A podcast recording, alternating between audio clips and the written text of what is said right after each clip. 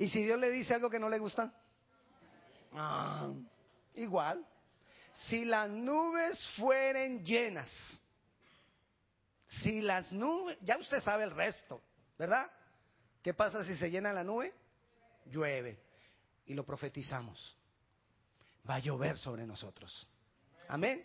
Ok, vamos a leer Eclesiastés capítulo 11, versículos del 1 al 6. Cuando usted no entiende una porción de la escritura por el lenguaje que utiliza, le recomiendo que busque eh, versiones de la Biblia que tengan un lenguaje más contemporáneo para que usted identifique algunas cosas. Ahora último, mi esposa me mostró una, una, versión que yo no había leído mucho y me gustó cómo está escrito.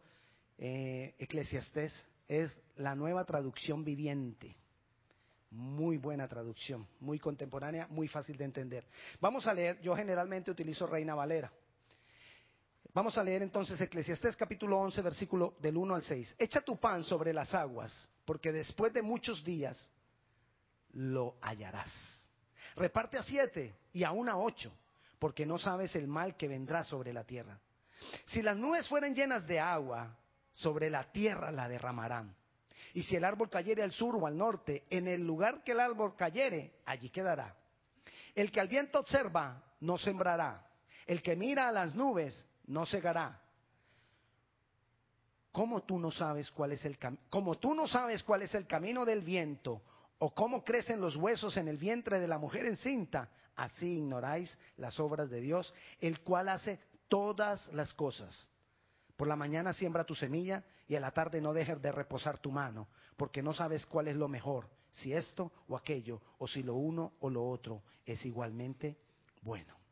Podríamos seguir leyendo, pero vamos a parar ahí para basarnos en el versículo 3. Si las nubes, y ese es el que nos vamos a memorizar, si las nubes fueran, fueren llenas de aguas sobre la tierra, la derramarán. Salomón, que fue el que escribió Eclesiastés, habló muchas cosas que nosotros tenemos que aprender y que tenemos que tener presentes para que no le estemos dando golpes al viento.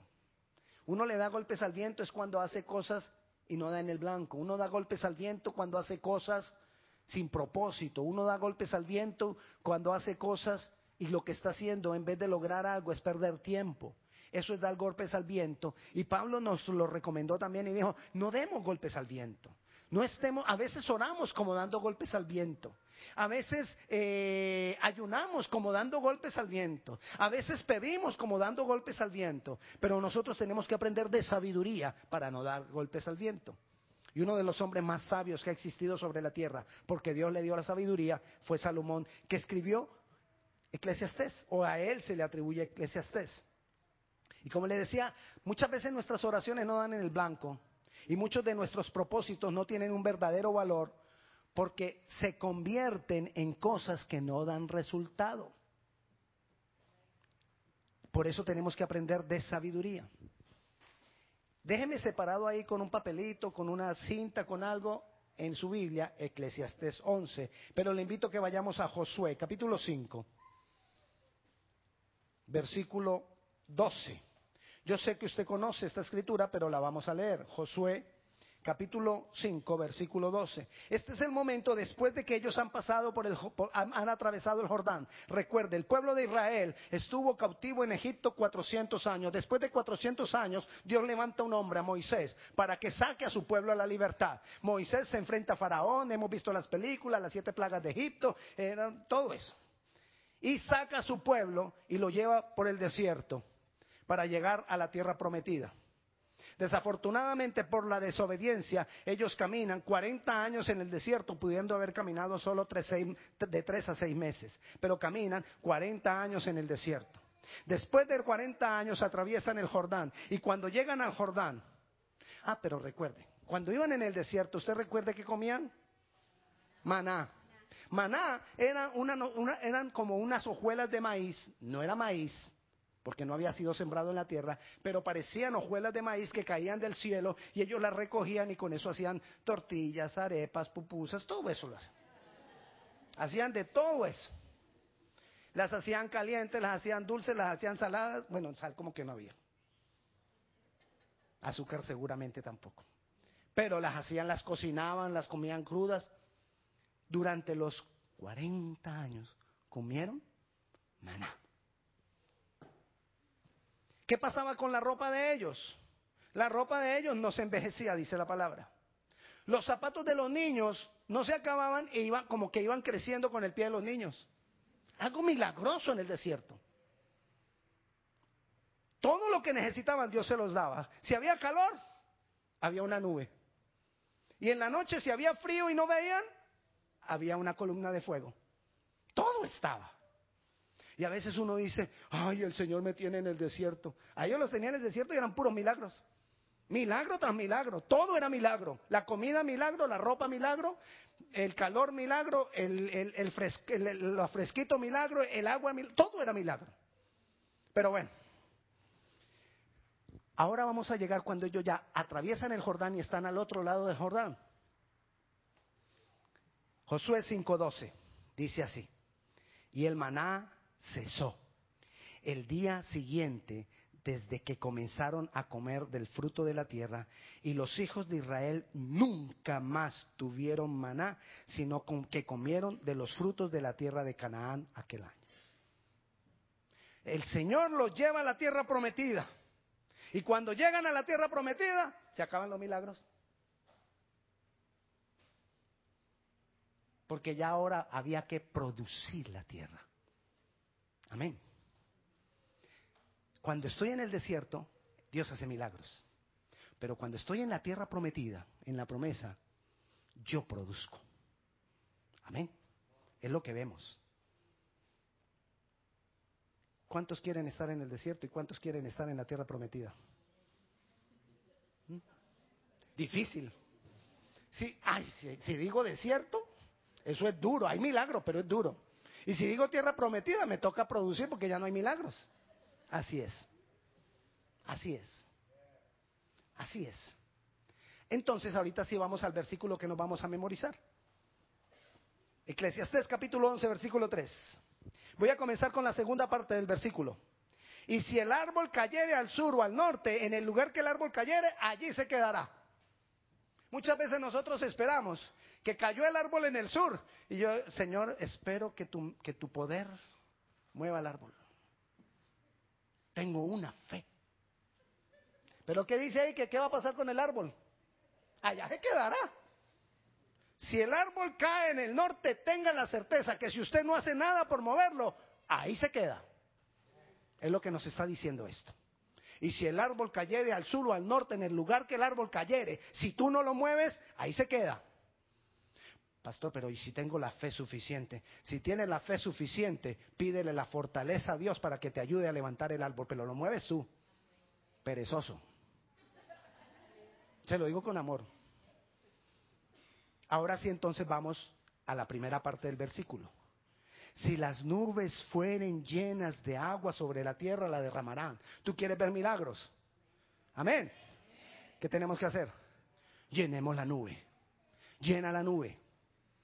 Porque si tú no llenas la nube, por mucho que tú quieras que el árbol se mueva, el árbol no se mueve. Amén. Y mire lo que dice el versículo que sigue. El que al viento observa no sembrará y el que mira la nube no segará. Ok, nos repite lo mismo con otras palabras. Si tú te pones a mirar a ver, miremos a ver, está como venteando mucho. Mejor no trabajo porque cuando ventea mucho, eso no. Entonces no. Y si no trabaja, no hay fruto. Hoy no voy a trabajar porque parece que va a llover. Y si no trabaja, no come. Nosotros somos los que producimos lo que Dios va a hacer. Amén.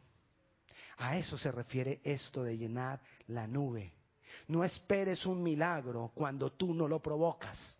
Es el sentido. No esperes un milagro si tú no provocas ese milagro.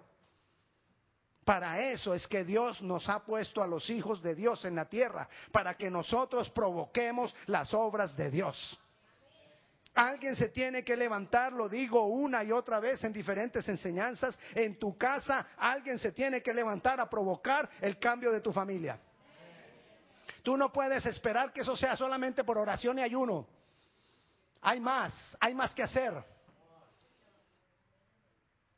Y ahora que estamos hablando de la campaña Extiéndete, ok, vamos a orar porque ese, esa persona llegue a la iglesia, pero alguien lo tiene que invitar. Por favor. Señor, ya, yo puse en, en, el, en, el, en el separador, puse el nombre y nunca ha venido. ¿Qué será? ¿Y lo has invitado? Ah, no. Yo un día le dije al Señor, Señor, ¿serías tú capaz de regalarme una lotería? Y a que no sabe por qué no me la he ganado hasta ahora. Porque no la compro. Fácil. Ahora, yo no le estoy diciendo que vaya a jugar lotería, le estoy dando un ejemplo. No me malinterprete. Yo tengo que provocar las cosas. Eso es llenar la nube. Voy a llenar la nube. Si quieres ver caer respuestas del cielo, si quieres ver caer respuestas del cielo, necesitas llenar la nube para provocar milagros. ¿Quieres ver manifestaciones del poder de Dios? Llena la nube. Cuando la nube esté cargada, dice la palabra, entonces lloverá. Hay que cargar la nube. El pueblo de Israel, cuando llegaron frente a Jericó, Dios los puso que marcharan varios días alrededor, cantando, alabando al Señor alrededor de Jericó, de toda la ciudad. No eran dos cuadras, no eran tres kilómetros, era bastante. Y ellos todos los días, ¿qué cree usted que estaban haciendo? Llenando la nube día tras día, declarando que Dios les iba a entregar a Jericó. Y día tras día llenaron la nube, llenaron la nube, y hasta que Dios les dijo el séptimo día, ahora sí, con un gritico, se descarga esa nube. Si ellos hubieran dado el grito el primer día no pasa nada. Había que esperar cargar la nube.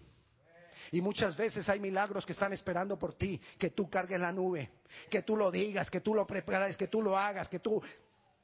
Y nada pasa. Sigue. A ellos les dijo que dieran durante seis días vueltas y el séptimo día gritaran. ¿Quién sabe cuántas vueltas tienes que dar tú? Quizás sean seis días, seis semanas, no sé. Un año, no sé pero no puedo parar de llenar la nube. Tengo que llenar la nube. ¿Con qué llenar la nube? ¿Con qué llenar la nube? Antes de ir a con qué llenar la nube, le, voy a mirar lo que dijo Jesús, le voy a mirar, le voy a mostrar lo que dijo Jesús. Vaya rapidito a Juan 14, 12. En el Evangelio de San Juan, capítulo 14, versículo 12. Jesucristo dijo, a los que creen, las obras que yo hago, ellos también las harán, porque yo voy al Padre. ¿Qué dijo Jesús? Que nosotros qué íbamos a hacer? De cierto, de cierto os digo, el que en mí cree las obras que yo hago. Rápido, rápido, ayúdenme. ¿Qué obras hizo Jesús? Sanó, alimentó, levantó muertos, convirtió el agua en vino, sacó demonios, todo eso. Y él dice que esas obras nosotros también las hacemos. Y esas obras son catalogadas como milagros de Dios. Y él dice que nosotros también hacemos los milagros de Dios. Entonces, ¿qué esperamos? Si tú vas a esperar que ese árbol se mueva solo, no se moverá. Hay que moverlo. Ok, ¿con qué llenó la nube? Una de las primeras cosas con las que nosotros tenemos que aprender a, llenar la nube es con adoración. Necesitamos aprender a declarar la grandeza de Dios, hablar de sus hechos maravillosos, hablar de su gran misericordia, humillarnos delante de Él y declarar que todo, todo depende de Él, declarar que no hay otro Dios como Él, declarar que Él es grande y maravilloso, hacerlo con música o hacerlo con tu voz, como sea, pero hay que hacerlo, hay que humillarse, hay que ser más ceder yo para que Él crezca en mí. Hay que adorarlo vez tras vez tras vez. La adoración llena la nube. Y hay dos formas de adorar, hablábamos hace ocho días. Hay dos formas de adorar. Una congregacionalmente y otra íntimamente. Y la congregacional es la que hacemos aquí todos los domingos. Entienda. entre más preparado vengas tú para darle a Dios, más cargamos nosotros la nube. Durante la semana, prepárate. Dile al Señor, Señor, el domingo voy a ir a adorarte a la iglesia. Amén por, por, si tú vienes a buscar que Dios te sacie, que vienes cansado. Amén. Pero poder de Dios, cuando tú vienes a dar, Señor, aquí vengo, vengo a darte adoración. Más difícil es cuando todos venimos. Llegué. Ay, pastor, casi no llego. Esta semana ha sido terrible. Problemas tras problemas. Ay, vine a cargarme de nuevo para la semana que viene. Y venimos los domingos como si esto fuera una gasolinera a cargarnos. Sí. Y si, y si es la de Costco es más barato, le dicen no, no. A cargarnos a la gasolinera. Aquí hay que venir a dar. Porque si todos viniéramos preparados a dar, ¿usted se imagina la nube en que entre todos podremos llenar? Esa, esa nube sería, mejor dicho, los demonios huirían, pero solo, solo de oírnos cantar. Amén. Necesitamos llenar la nube. No se pierda ni un minuto de la adoración. No, no se pierda un minuto. Le ruego por las misericordias de Dios. No se pierda un minuto de la, adoración.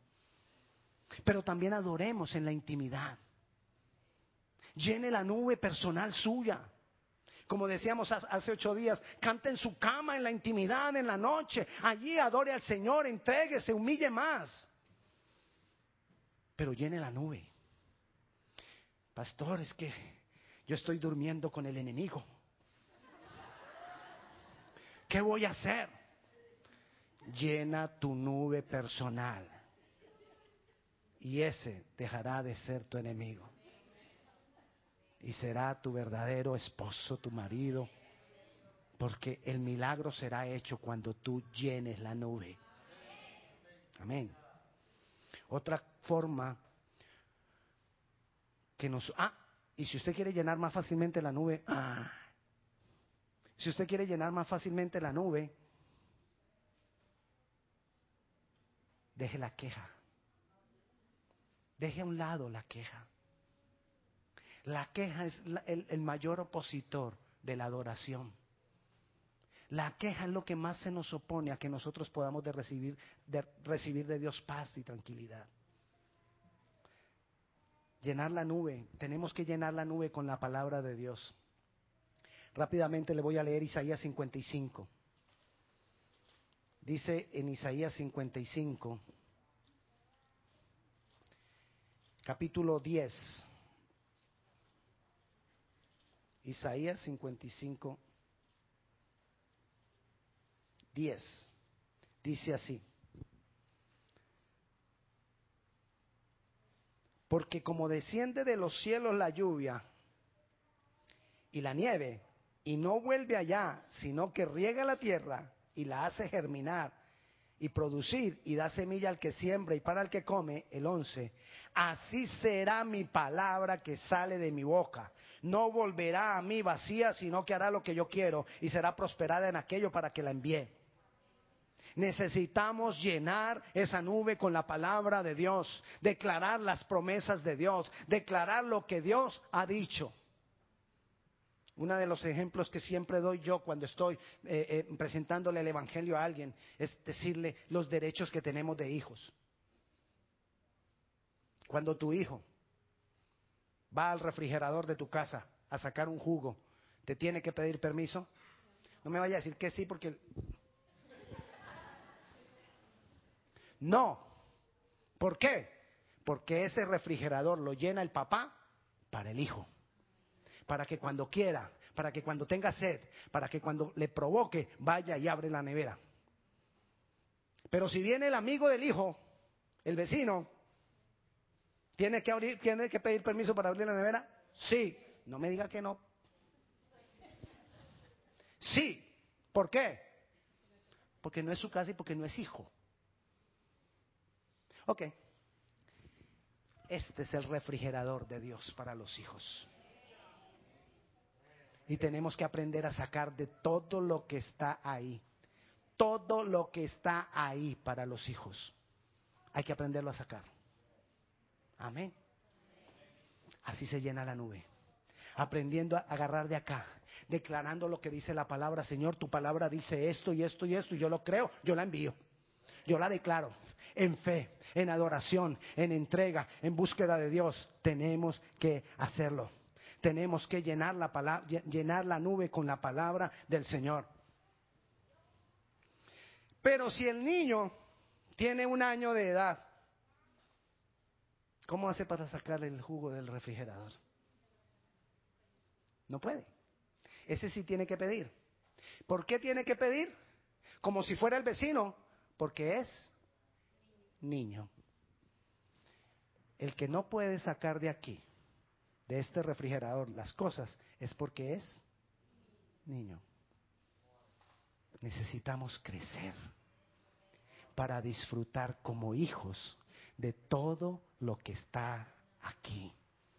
Porque cuando somos niños estamos como los gentiles, como los que no conocen, que tenemos todo el derecho, pero no lo disfrutamos. Somos herederos de la herencia, pero no la disfrutamos. Necesitamos aprender a sacar de aquí, porque Dios todo esto, el Padre lo compró para mí, que soy hijo. Esa es la bendición de ser hijo.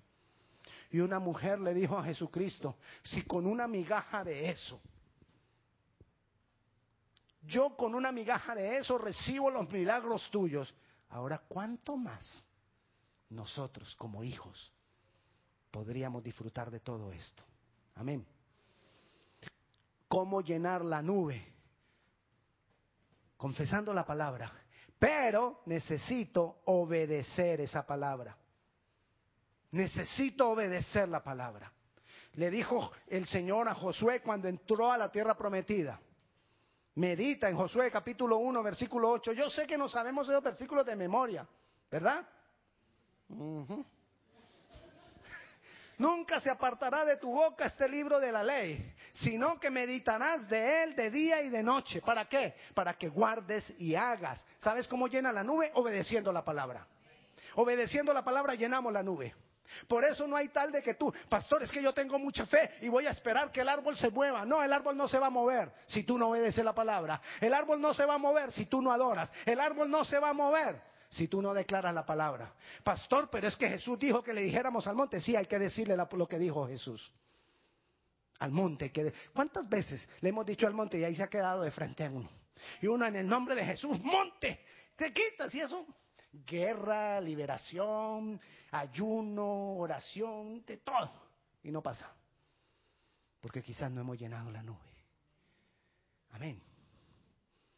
Necesitamos nosotros declarar la palabra de Dios, pero obedecerla. Y entonces, para que guardes y hagas conforme a todo lo que en ella está escrito, entonces harás prosperar tu camino y, es, y siga, siga. Y todo te saldrá bien. No, pero, Padre, emocionalo, Señor. Necesitamos aprender a llenar esa nube, obedeciendo la palabra. Pero espera un momentico, mire ahí lo que dice, para que guardes y hagas conforme a todo. Qué rico es cuando nosotros podemos escoger lo que nos, lo que nos gusta de la palabra. Ay, mira, esta promesa está lindísima. Esta la agarro, es para mí. Y te casas con esa promesa. Pero ¿y lo otro que decía antesito? Donde te decía que tenías que hacer esto, hacer esto y hacer lo otro.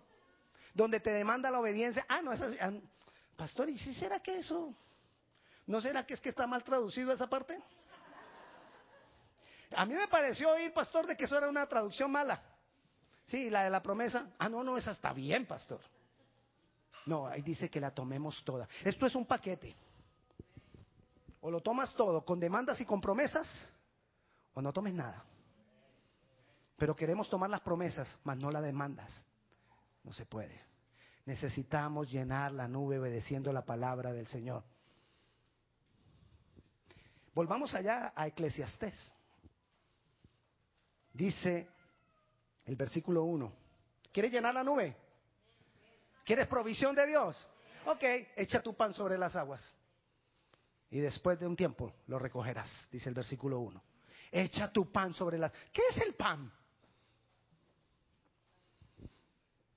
Tu provisión. Echa tu provisión sobre las aguas. En la palabra, el agua representa la palabra.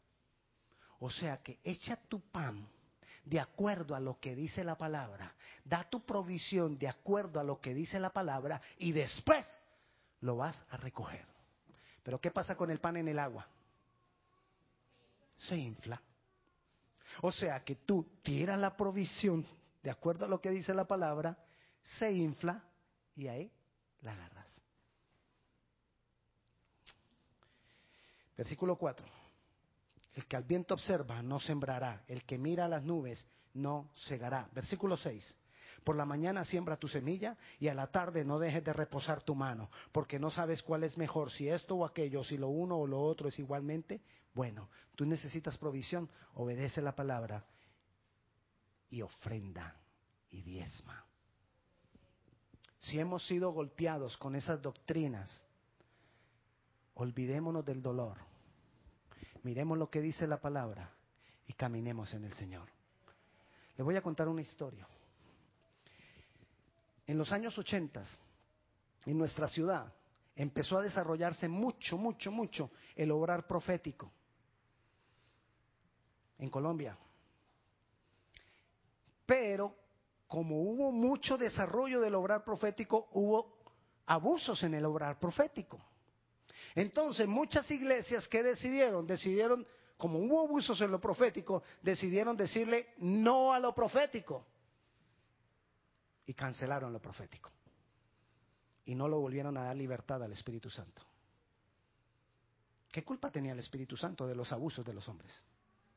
Lo que tendríamos que haber hecho era que se hizo décadas después, era estudiar sobre el obrar profético, enseñar a la congregación sobre el obrar profético y dar libertad al obrar profético.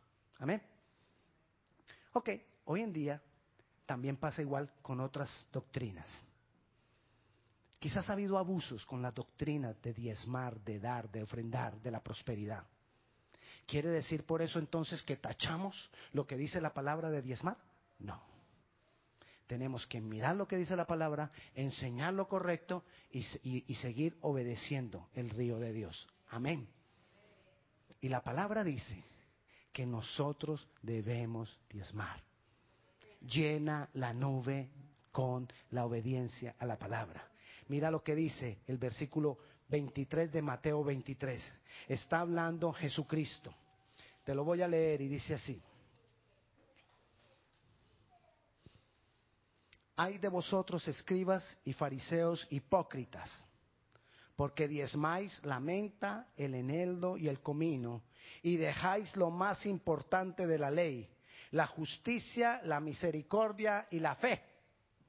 Es decir, yo sé que muchas personas le preguntan a uno, pastor, ¿será que yo puedo diezmarle a la gente necesitada? Puedo agarrar del diezmo para la gente necesitada. Mira lo que dijo Jesucristo. Hay de vosotros, escribas y fariseos hipócritas, porque diezmáis la menta, el eneldo y el comino. Y dejáis lo más importante, la justicia, la misericordia y la fe. Esto es necesario hacer sin dejar de hacer aquello. Si tú quieres ayudar a un pobre, hazlo sin dejar de diezmar. Tienes todo el derecho de hacerlo, pero no dejes de diezmar. ¿Por qué? Porque estamos hablando de llenar la nube. Estamos hablando de que caiga la bendición. Y mira lo que provoca el diezmo. Malaquías capítulo 10, un versículo, un capítulo muy rayado, pero no lo podemos desechar. Está ahí, escrito por Dios, para que nosotros lo leyéramos y camináramos en él. Malaquías capítulo 3, versículo 10. Traed todos los diezmos al alfolí y hay alimento en mi casa. Y probadme ahora en esto, dice Jehová de los ejércitos, si no os abriré las ventanas de los cielos y derramaré sobre vosotros bendición hasta que sobreabunde. Eso no lo inventó el hombre. Algunos hombres lo han abusado, pero el hombre no lo inventó, lo puso Dios como parte de las cosas que Dios nos ha dado. Muy sencillo. ¿Qué pasó si suelto el, lápiz? Se cae. ¿Pruebo? Uy, qué sabio el pastor. No, es una ley. Esto que acabamos de leer es una ley y se cumple. Se abrirán las ventanas de los cielos. Amén. Se abrirán las ventanas de los cielos. ¿Cuántas veces el devorador no se ha metido a tu casa y te ha querido robar cosas, robar provisión? Pero dice el versículo siguiente, reprenderé también por vosotros al devorador, y no destruirá el fruto de la tierra, ni vuestra vida en el campo será estéril, dice Jehová de los ejércitos. ¿Usted sabe quién es Jehová de los ejércitos? Cuando la Biblia se refiere a Jehová de los ejércitos, se está refiriendo a Jesucristo mismo. Lo está diciendo Jesucristo. Y él mismo por eso dijo allá en el 23, 23 en Mateo, no dejes de diezmar. ¿Quieres ayudar a los pobres? Haz una cosa sin dejar de hacer la otra.